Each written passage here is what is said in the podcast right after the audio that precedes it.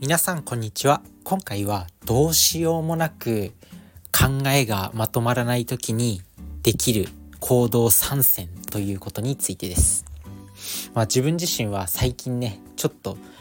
部屋の中でずっとこもってるとなんか外に出たいけどなんかもう何していいかわかんないみたいな状態になる時があります。こう何していいかわかんない頭の中がカオス状態になった時どうすればいいのかっていうことなんですよね。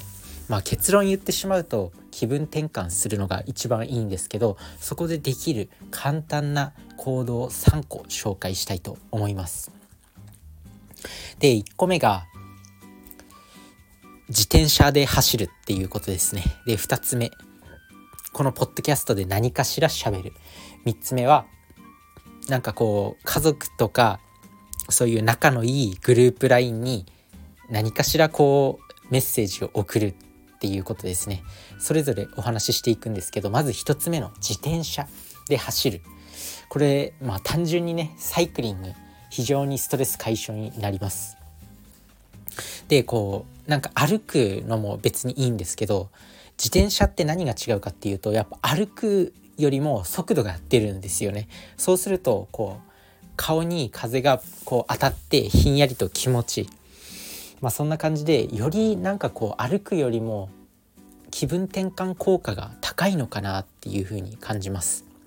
なので是非自転車持ってる人はねこう考えに煮詰まったりとかした時に、まあ、サイクリングに出かけるといいんじゃないかなと思います。なので1つ目はサイクリングでした。是非やってみてください。で2つ目2つ目がうんと何て言ったっけ？2つ目2つ目がこのポッドキャストとか何かアウトプットするっていうこと何か話すっていうことですね。まあねやっぱ人間って考えが煮詰まってると何かこうアウトプットするとすごく気持ちが落ち着いてくるんですよ。誰かと喋ったり何かするとすごく気持ちが落ち着いてきます。で自分は特になんかこう頭の中がカオス状態になりやすい状態っていうのがそういう状況そういうタイミングっていうのが次の日休みの日なんだけど次の日仕事みたいな時の特に夜ですね。すごくなんかこう明日仕事かみたいな感じ。サザエさん症候群なのかな。なんかこうどことなくちょっと不安な気持ちに陥ってきます。まあ、そういう時にこのポッドキャストで自分の話したいことを話す。もう何でもいいからとにかく話してみる。それが非常にね自分の気持ちを整えてくれてストレス解消になります。まあねスマホ今の時代誰しもが1個は持ってるじゃないですか。それでそれで簡単にできることなんで何か喋る何かアウトプットする。非常にストレス解消になるんで是非やってみてください。でまあ2つ目はこの何かしらポッドキャストとかでアウトプットするということでした。で3つ目は、まあ、仲のいいグループ LINE とかまあなんか仲のいい人に何かしら LINE を送るっていうことですね。でやっぱり人間って不安な時とかこう考えが煮詰まらない時とかなんかそういう状態の時って人との触れ合いを求めてる気がします。これはまあ個人の主観でもあるんですけどやっぱこう人間って安心したいっていう時に